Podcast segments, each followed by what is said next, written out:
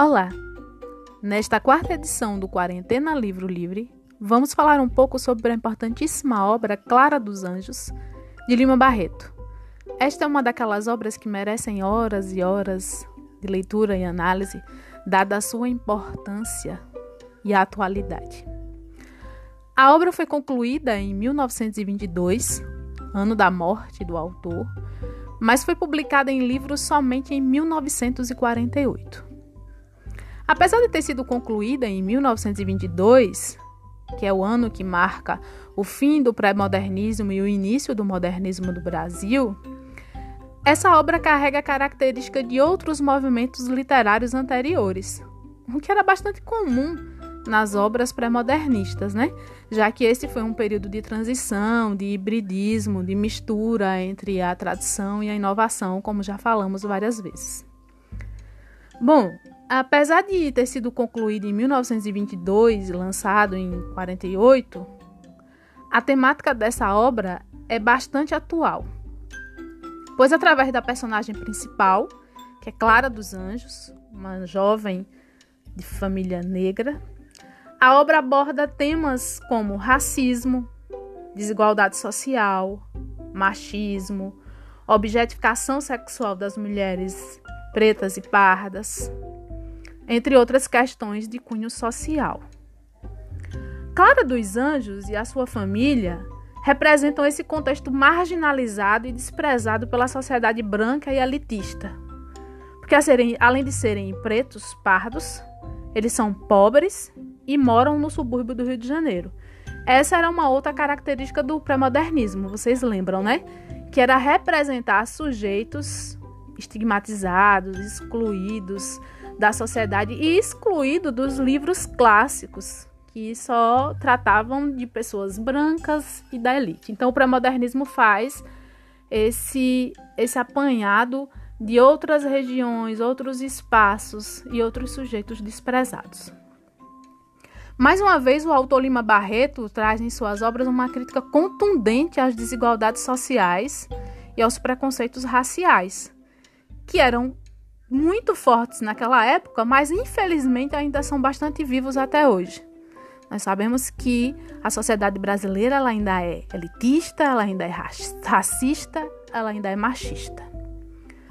Bom, seja pelas referências ao modo de vida ou às profissões menos prestigiadas, o gosto musical e os instrumentos que eram considerados inferiores naquela época, Lima Barreto deixa evidente a resistência do povo preto e suburbano que era marginalizado por não se encaixar nos padrões de elite branca.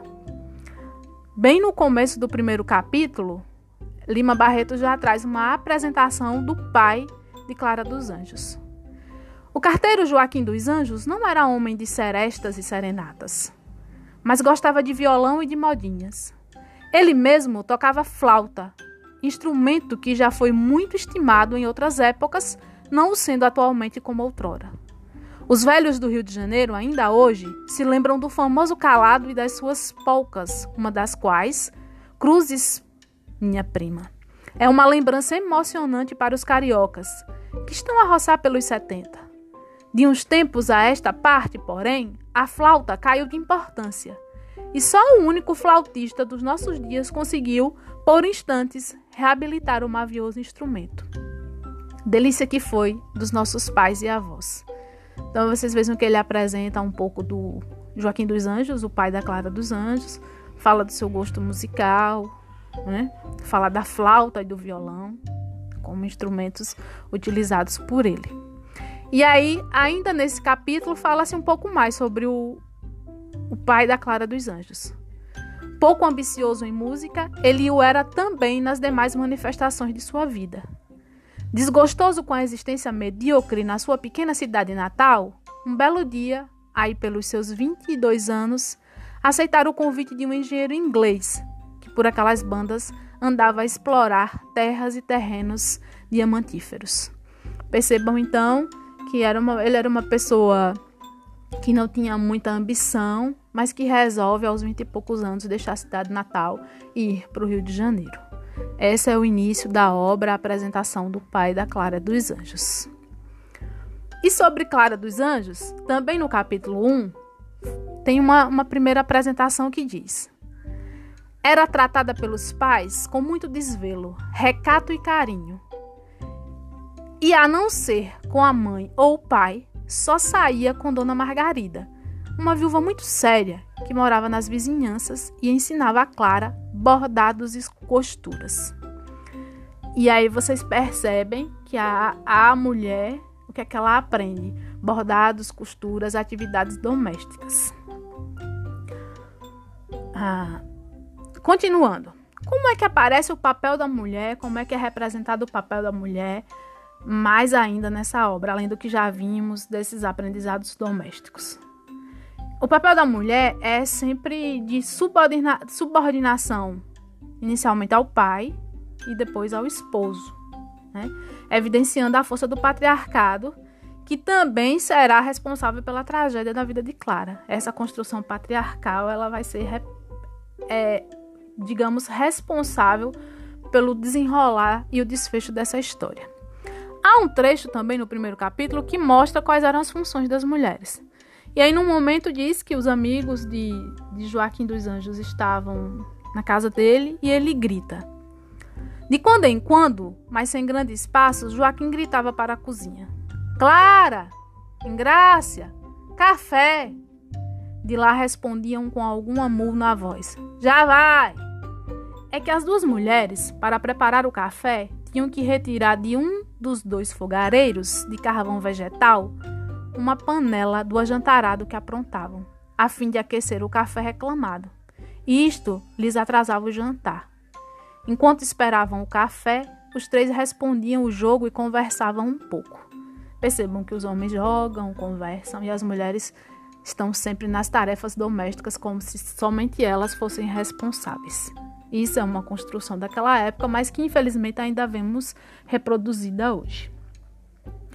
Para reforçar esse papel opressor e explorador do patriarcado, bem como as questões raciais, há um personagem de destaque na obra.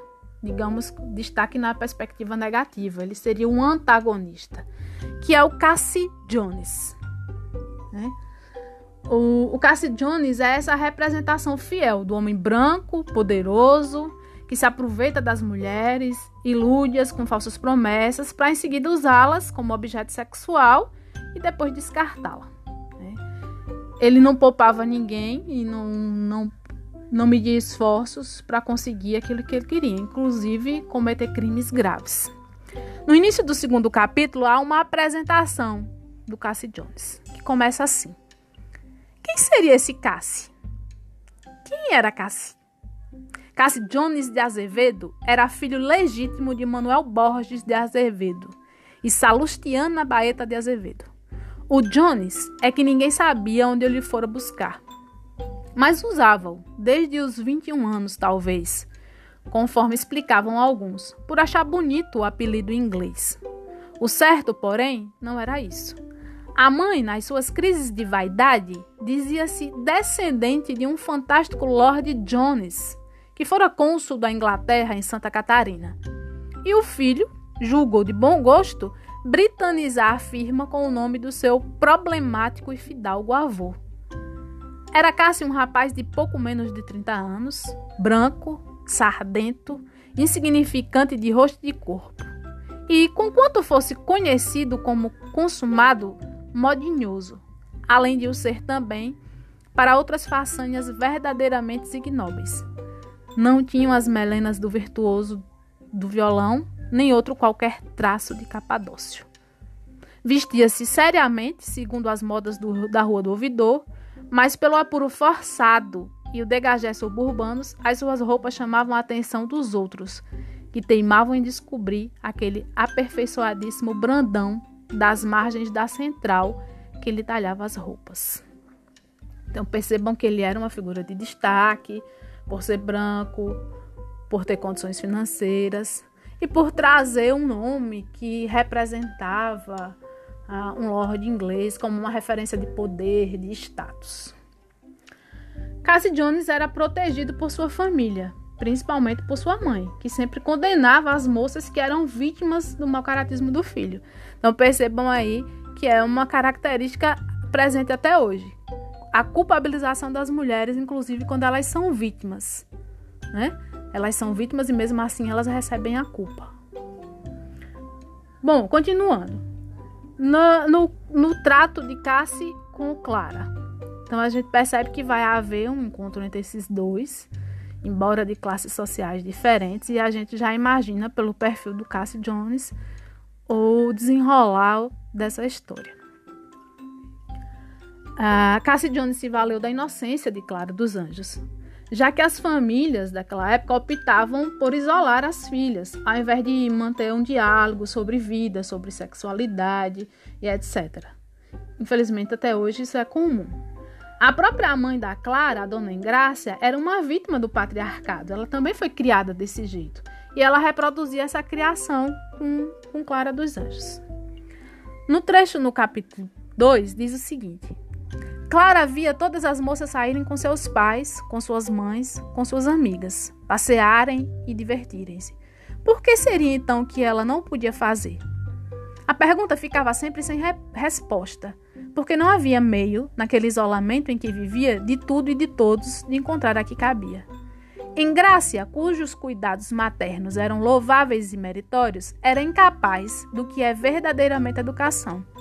Ela não sabia apontar, comentar exemplos e fatos que iluminassem a consciência da filha e reforçassem-lhe o caráter, de forma que ela mesma pudesse resistir aos perigos que corria. A mulher de Joaquim dos Anjos tinha a superstição dos processos mecânicos, daí o seu proceder monástico em relação a Clara. Enganava-se com a eficiência dela, porque reclusa, sem convivência, sem relações, a filha não podia adquirir uma pequena experiência de vida e notícia das abjeções de que está cheia, como também a sua pequenina alma de mulher, por demais comprimida, havia de se extravasar em sonhos, em sonhos de amor, um amor extra-real, com estranhas reações físicas e psíquicas. Bom, é, e assim como os, os milha as milhares de mulheres, sobretudo as mulheres pretas, que seguem sendo abusadas, oprimidas e marginalizadas por esse poder patriarcal e elitista, Clara dos Anjos ela é criada de modo anulado, sem considerar os seus desejos, sem conhecer a si própria, sem conhecer o seu corpo, sem se dar conta dos perigos ou sem conseguir se proteger. E por conta disso, ela é mais facilmente anulada, ela é silenciada e torna-se facilmente um objeto sexual dos mais poderosos, que naquela época eram os homens brancos de elite. Então, ainda é comum que os homens usem seu poder sobre as mulheres, seja para intimidá-las ou para conquistá-las fa falsamente. Desculpem. E aí a obra encerra de um modo bastante emblemático, em que parece que Clara dos Anjos toma consciência daquilo que ela viveu, do abuso e da violência emocional e psíquica que ela sofreu ao ser enganada por Cassie Jones. E aí ela percebe qual o seu papel naquela sociedade é, preconceituosa, desigual, que valoriza a figura masculina, que valoriza a, a riqueza, o poder. Quando ela se dá conta do que aconteceu com ela, ela é tomada por uma angústia.